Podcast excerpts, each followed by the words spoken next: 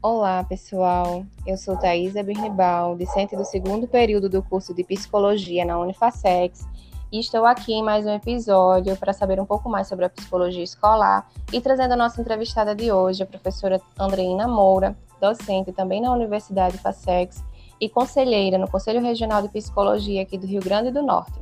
Sejam bem-vindos ao nosso podcast informativo. Olá, professora Andreina. Primeiramente, é um prazer receber você aqui para nos ajudar a entender um pouco mais sobre como está essa, essa profissão tão necessária em nossas escolas e, ao mesmo tempo, tão negligenciada pelas instituições, na é verdade? Boa tarde, pessoal. Boa, Boa tarde, Estou disponível aqui para responder as perguntas de vocês. É, obrigada pela participação. E sim, é bastante negligenciada. A gente tem tentado mudar isso. É, hoje, durante explicar um pouco do que tem sido esses movimentos, né, para tentar fazer essa modificação, mas sim, é bastante negligenciada, sim. Verdade. É, uma das perguntas que a gente gostaria de fazer é: sendo a escola um lugar de inclusão, o uso da psicometria na instituição de ensino não acarretaria a exclusão? Bem, essa é uma discussão bastante antiga, né, dentro da psicologia escolar, porque sim, houve um momento em que é, a, a, psicologia escolar basicamente se é, fundamentava no uso de testes psicométricos para separar os alunos entre aptos e não aptos. E a gente tem que tomar realmente muito cuidado né, com o uso de, desse tipo de, de instrumento, porque, obviamente, quem tem um fazer ético em psicologia sabe que usar um teste né, como o único instrumento de avaliação em qualquer processo de é, avaliação psicológica é sempre porque na verdade um instrumento ele não pode um único instrumento, né, isolado, ele não pode falar nada sobre sujeito nenhum. Né? Então a gente acaba sendo realmente muito parcial quando a gente faz isso.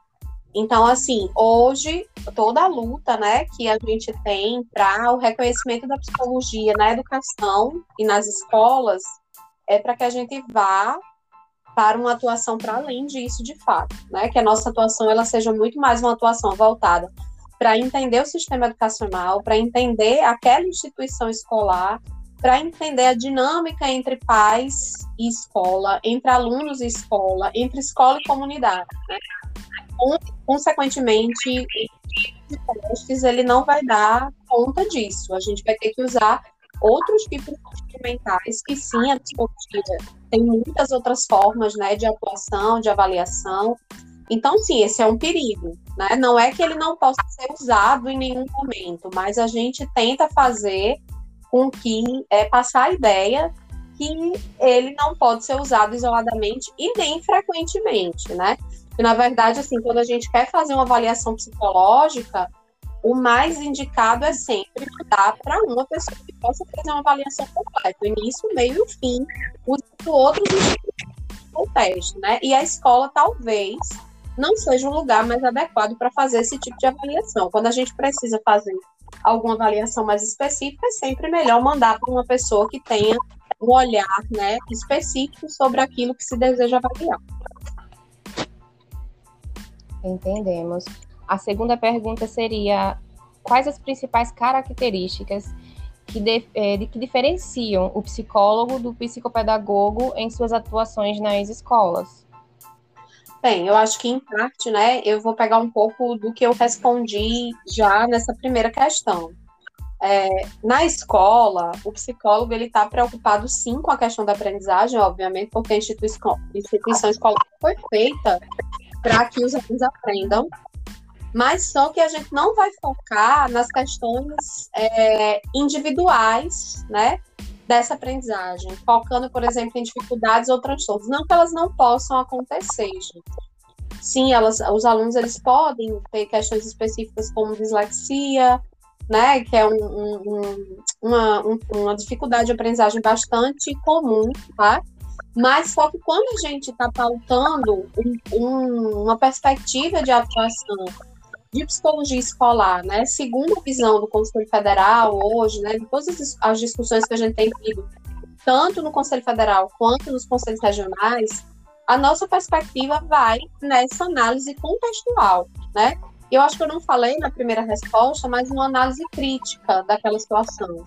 Porque a gente, né, na nossa perspectiva, as, nossas, as questões escolares no contexto brasileiro, elas não são questões única e exclusivamente de é, análise individual, né? A gente não vai analisar única e exclusivamente o aluno que não aprende. A gente vai tentar entender o que é que naquele contexto faz com que ele não aprenda. E não é só isso, né? Por que, que, por exemplo, ele não quer ficar na escola? O que é que acontece junto às questões de violência entre pares, né? Será que a escola às vezes contribui com isso? Quando acontece o chamado bullying, né, como a gente está tão acostumado a falar, como é a relação entre professores e alunos? A comunicação na escola ela está fluindo? Então essas são questões que a gente vai tentar responder para além né, da questão da avaliação da aprendizagem individual do aluno. Sim, gente, novamente, um aluno ele pode trazer questões que são individuais, né, de ter uma questão individualizada relacionada à sua aprendizagem mas na perspectiva é, é o que a psicopedagogia ela acaba tratando mais, né? Ela vai fazer, ela vai fazer uso de alguns instrumentos específicos e avaliar as dificuldades e transtornos específicos daquele aluno.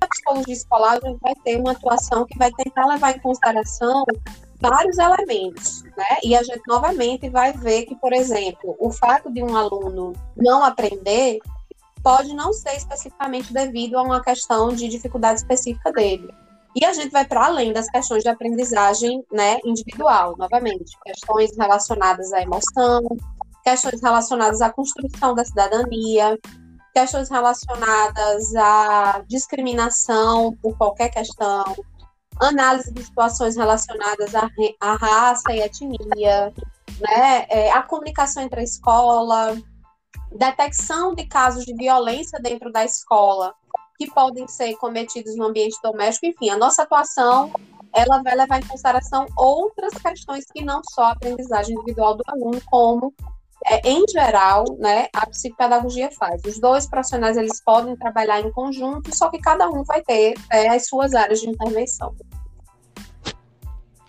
É, e aí cada todo, todas as pessoas têm um, uma forma diferente de aprender, né? A questão de, de de fatores externos influen influenciar no, no aprendizado, né, professora?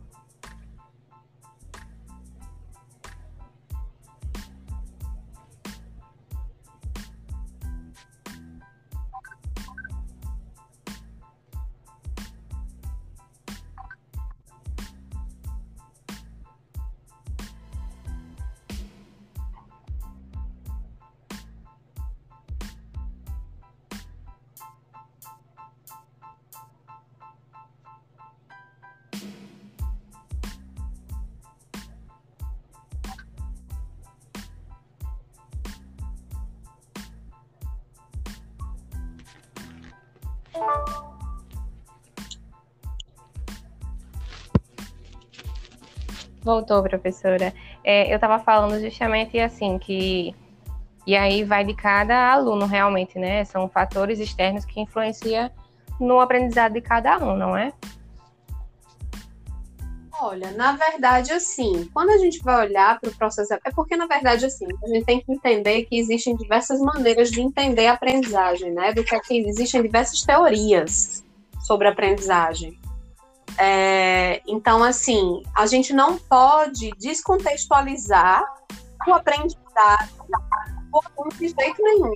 Claro que quando a gente está falando de algumas situações específicas, pode ser que as questões individuais elas sejam mais fortes naquele determinado caso. Né? Mas, na perspectiva em que a gente atua, da psicologia escolar, né, dessa visão mais crítica, como pautado já há alguns anos, é, essa aprendizagem sempre vai estar com não tem como a gente separar e falar que ela é apenas influenciada. Ela acontece em um determinado contexto. Eu acho que até, por exemplo, se é, sim, um aluno mas se aquela escola ela sabe que isso pode acontecer e ela conta com métodos adequados para que a gente consiga adaptar esse processo de aprendizagem, isso vai contar, por exemplo, se esse aluno ele vai conseguir ir mais rápido ou mais devagar nesse aprendizado. Então, para a gente, essa aprendizagem, por mais que o aluno apresente alguma coisa que a gente precisa adaptar, ela sempre vai acontecer de maneira contextualizada, entende? Então, assim, não tem, não tem como a gente fazer essa separação, né, entre o que é fator interno e externo. Na verdade, os fatores internos de uma pessoa eles estão sempre acontecendo em determinado contexto. Então, né, para a gente da psicologia escolar, eu não tenho, né, assim, não tenho experiência na área da psicopedagogia, mas o que eu sei é que a gente sempre vai olhar essa aprendizagem desse aluno em contexto, né? Sempre, não tem como fugir disso. Entendi. No caso, qual o compromisso do Conselho Federal de Psicologia e Conselho Regional de Psicólogos com a educação básica? A gente desde 2000 que a gente tenta fazer com que os psicólogos entrem né, na educação básica brasileira, mais especificamente no sistema. A gente elaborou um primeiro projeto de lei, quando eu digo a gente, é a categoria, tá? É, o central, ele emplaca, tenta é, emplacar né, um primeiro é, projeto de lei, no ano de 2000, baseado em todas as que estou tendo aqui com vocês, né? Possibilidade de o psicólogo contribuir com o seu fazer, no sentido de que é, essa aprendizagem pode ser de maneira tranquila, né, que o psicólogo ele pode ajudar nos processos de avaliação e. É, evasão escolar, né, a perspectiva de construir uma escola que seja uma escola que ela eduque para formar pessoas cidadãs. Então, desde 2000, esse primeiro projeto de lei entrou né, na Câmara dos Deputados, depois no Senado, na Câmara, né, primeiro, que é o processo. É, de início, o projeto ele tinha a tentativa de trazer psicólogos em todas as escolas públicas do Brasil, é, isso não aconteceu, a gente teve que fazer umas reformulações, entre elas que a gente pudesse é, garantir psicólogos na educação básica, né, não necessariamente em todas as escolas.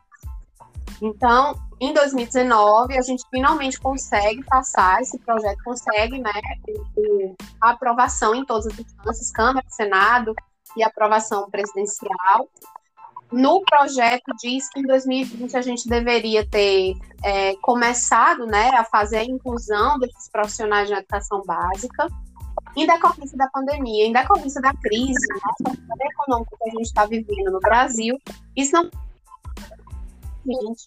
E esse ano, em 2021, o Conselho Federal, né, junto com as comissões de educação dos conselhos regionais, tem feito uma ampla empreitada né, para que esse projeto ele seja efetivamente é, cumprido. Só que aí a gente teve um entrave, por quê? Porque em 2020 os recursos que seriam né, destinados à entrada de psicólogos e assistentes sociais na escola, porque a lei 19.935, né, 13.935, perdão, ela é uma lei que não inclui só psicólogos, né? Ela também inclui os profissionais de serviço social, os assistentes sociais dentro da educação básica. Em 2020, a gente teve a, a aprovação do, é, do orçamento, né? Do, do, que, do que teria dentro do Fundeb. E os psicólogos e assistentes sociais estavam incluídos dentro desse orçamento. Quando foi ainda esse ano, houve um outro projeto de lei, né, dizendo que psicólogos assistentes sociais ficariam de fora do, das escolas, e agora a nossa, a nossa luta é fazer com que isso que foi pactuado em 2020 no Fundeb aconteça efetivamente, que os recursos, né, para financiar o trabalho de psicólogos e assistentes sociais realmente saia do Fundeb, é, isso está rolando ainda, né? A gente está em ampla mobilização. Por quê? Porque mesmo tendo a lei, se a gente não diz de onde vão sair os recursos para financiar o trabalho desses profissionais, a gente não pode efetivamente realizar, né? É, efetivamente concretizar o projeto, a, a lei, né?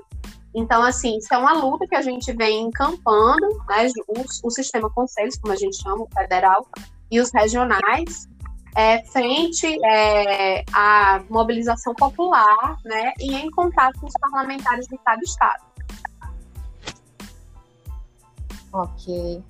A nossa próxima pergunta é: a atuação do psicólogo escolar é diferenciada nas instituições públicas e privadas? Olha, sim, né?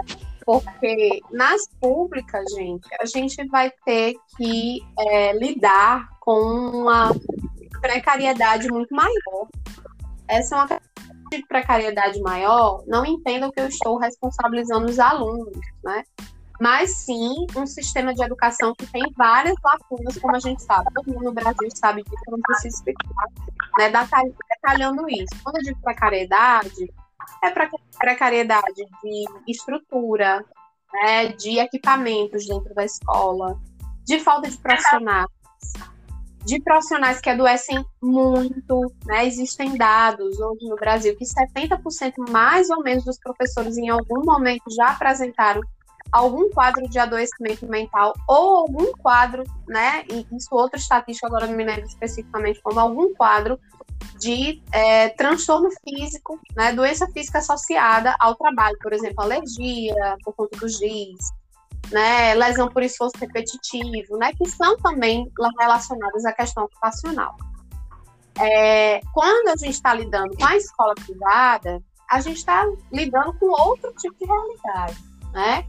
Com uma realidade de muito mais recursos e uma realidade também de muitas vezes formar para uma determinada coisa, né? que é o Exame Nacional do Ensino Médio principalmente para aqueles alunos que já estão ali adolescentes, né? Muitas escolas se concentram bastante nisso. Então acaba que muitas o trabalho do psicólogo escolar né, dentro de instituições, principalmente aquelas que trabalham com adolescentes, ele muitas vezes vai ser focado em, em, em é, lidar com as questões associadas, né, a, a, essa prova do Enem que é tão temida, né, que causa tanta ansiedade, muitas vezes tanto sofrimento. Então, é, fora que, gente, a gente, quando a gente está lidando com é, os profissionais da educação é, privada, há uma possibilidade de maior contato. Né? Mas isso tudo, quando eu digo não, de novo, não tentem personalizar né, as coisas, mas é uma questão de cultura. A gente está lidando com muito mais precariedade, né? Quando a gente está lidando com pública. Nós somos servidores, então a gente esse papel de ser servidor e ser empregado, né, é, de uma é, empresa privada, ele muda, né? Servidores a gente tem um estatuto do servidor que a gente precisa seguir, né? Quando a gente está na escola, na instituição privada, são outras questões, né, que a gente tem que seguir. A gente vai ter que lidar aí com as questões mais de cultura daquela organização, não que na instituição escolar a gente também não tenha, mas se a gente vai pensar né, que numa instituição escolar pública nós temos é, uma secretaria né, que gere como vão ser as questões nas escolas, a gente está dizendo que há uma coisa de um maior, é, ou de uma tentativa, pelo menos, de, maior, de um maior alinhamento entre o que acontece entre todas as escolas. Né? Quando a gente está lidando com instituição privada,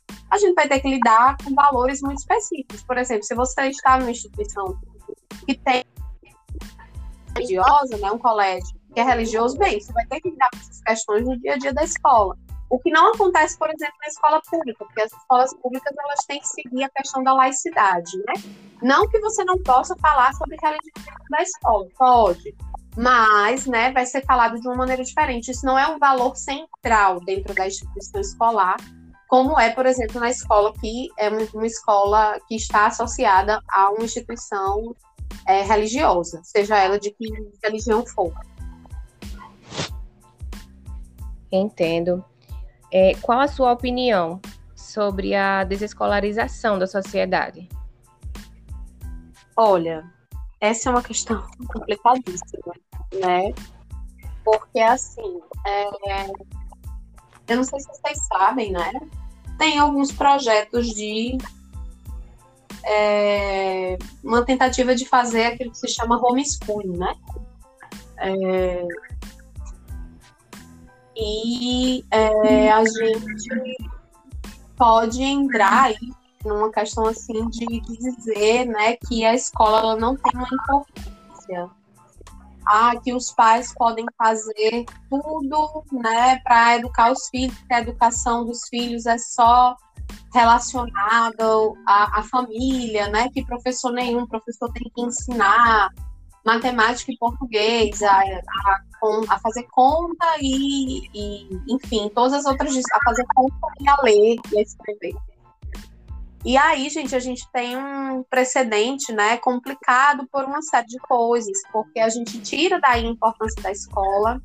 Inclusive, isso é um, uma questão, né, que a gente tem que conversar bastante, porque, assim, na Constituição, a, a educação básica é um dever do Estado é, não é um, um, um, a educação básica, né? Claro, não estou falando que a educação, de uma maneira geral, acontece só na escola, né?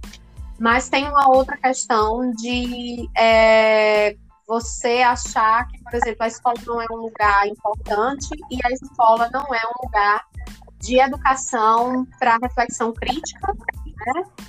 E além disso, gente, tem um, um artiguinho, né, que é bem importante a gente levar em consideração aqui quando a gente criança adolescente que diz que a criança é responsabilidade da família, do Estado e da sociedade. Né? Por que, que eu estou entrando nisso? Porque uma vez que você tira a importância da escola e a, e a criança poderia ficar única e exclusivamente né, sendo educada pelos seus pais, é, você tira o espaço dessa criança de outras oportunidades e vínculos que não a família, que pode ser, em alguns casos, extremamente violenta para a criança.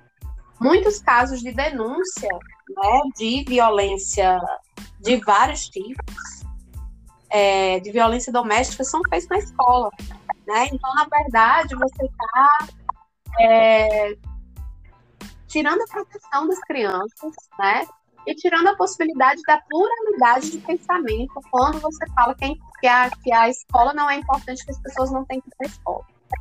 É, então, assim, eu acho que isso é uma coisa que daria, é só isso daria um monte de, de, de, minutos aqui que eu não vou detalhar muito, porque, enfim, a gente não tem muito tempo, né? Mas, assim, eu acho que é uma coisa que a gente tem que se manter bastante atento. Eu diria isso. Ok, professora. Mesmo assim, a gente entendeu que realmente é, é uma, é uma questão complicada, né, de, de, de se falar. Nossa Isso. última pergunta é: como a psicologia escolar e educacional ainda pode contribuir para a melhoria das escolas brasileiras? Olha, é, a gente ainda não tem é, dados em escala nacional, né? Já que é, nós não estamos em grande quantidade, vamos dizer assim, escola brasileira, mas de experiências é, mais pontuais, né, de pesquisas mais pontuais, de, de experiências mais pontuais em escola, o que eu poderia dizer é que um psicólogo escolar, ele é um psicólogo é, que ele não, a gente tem, a gente quer fazer, sobretudo, um papel de suporte, né? É, em toda essa trajetória, uma coisa que eu percebo, né, nesse tempo que eu estudo, que eu leio a respeito, que eu atuo, enfim, que eu supervisiono estágio, que eu poderia dizer para vocês é que o psicólogo ele é um apoiador da equipe pedagógica. Né? Eu acho que esse deveria ser o nosso principal papel apoiar professores, apoiar a coordenação, né? Não que a gente não possa estar na linha de frente com os alunos, mas uma vez que é, a gente possa dar elementos nosso, da nossa compreensão a respeito dos problemas escolares para a equipe pedagógica, a gente poderia é, desafogar essa equipe de muitas questões né, relacionadas a coisas que as pessoas não estudam por exemplo, se a gente lida com a situação de bullying, né? É, sim, os professores estão muito acostumados a verem bullying, mas eles estudam especificamente o que é, é bullying, a formação deles dá conta disso, né? Então, a gente pode ajudar, por exemplo, a como ele pode intervir. E, obviamente, isso vai fazer com que ele tenha menos, né, uma coisa para se preocupar, porque ele sabe que tem um profissional que ele pode conversar e, e tentar achar saídas juntos, que nem sempre a gente vai ter todas as notas, todas as saídas, né, na ponta da língua. Na, na, na, verdade, eu diria que cada uma das vezes a gente vai ter uma saída. E além disso, gente, eu acho que o psicólogo com a formação escolar crítica, né, escolar crítica, pode contribuir muito para pensar temas é, para colocar é, a escola para pensar junto. Por que, que, será que acontece bullying? Por que, que será que é, tem pessoas ali que não querem ir para a escola? Né? Na verdade, o que eu diria é que a gente pode sim fazer da escola. A escola já é o principal é, local de educação formal, e dentro da própria lei diretriz e bases, que a gente capar com a escola também é, formadora de cidadania, né, para entender mesmo politicamente os problemas. E quando eu digo politicamente, não é político partidário, né, mas é entender que existem forças e correlações de poder na sociedade e que a gente precisa saber que forças são essas para a gente poder é, dirigir a nossa vida. Né? Eu acho que um psicólogo com uma formação e um olhar crítico, ele pode contribuir né, para desafogar várias coisas da equipe também para achar estratégias para a construção dessa cidadania, o que para mim, né, está totalmente associado a construir a escola como um lugar de bem-estar. E se a escola é um lugar de bem-estar, obviamente a gente vai diminuir muito também outras questões relacionadas à saúde mental. É, é, por exemplo, uma criança que desenvolve ansiedade com relação à escola, porque ela não aprende, porque ela acha chato, Bem, a gente, será que a gente não pode fazer, né, não pode ajudar a fazer da escola um espaço mais tranquilo para que essa criança ela não não se é, sinta assim na escola, né? Eu acho que o psicólogo está ali para contribuir com esse bem-estar, com a construção da cidadania, para desafogar a equipe pedagógica, né? Para lidar com questões específicas às vezes de escuta, né? Que não que não o professor ou qualquer outra pessoa da equipe pedagógica não, não tem informação suficiente para fazer, eu que transformar. Né? Nós, eu, pelo menos, acredito que a gente não quer protagonismo. O protagonismo é da equipe pedagógica, é do professor.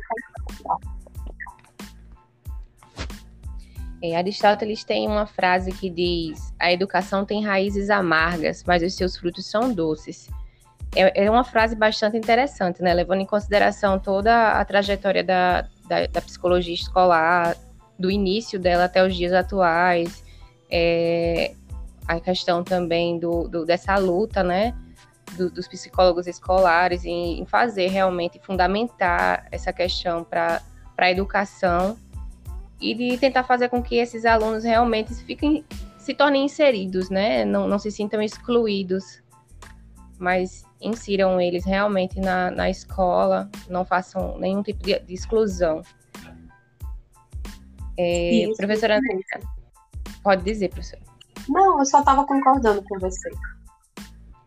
É, eu quero agradecer a senhora por aceitar, né, nos dar essas informações tão privilegiadas, né, de quem realmente está inserido dentro desse, desse, desse contexto todo, nessa luta pela educação. E eu tenho certeza que, havendo pessoas tão dedicadas quanto a senhora no conselho, né, a educação da RN terá, sim, grandes mudanças positivas, não só aqui no estado, mas também para o Brasil todo, né, que a gente abrange quando fala assim, questão de psicologia escolar, é, é, é uma abrangência para todo o país. Eu agradeço muito a sua, a sua presença, professora. Bom, nosso podcast chegou ao fim e quero agradecer a todos que se dispuseram a nos acompanhar até aqui. Boa tarde, pessoal. Boa tarde, tchau.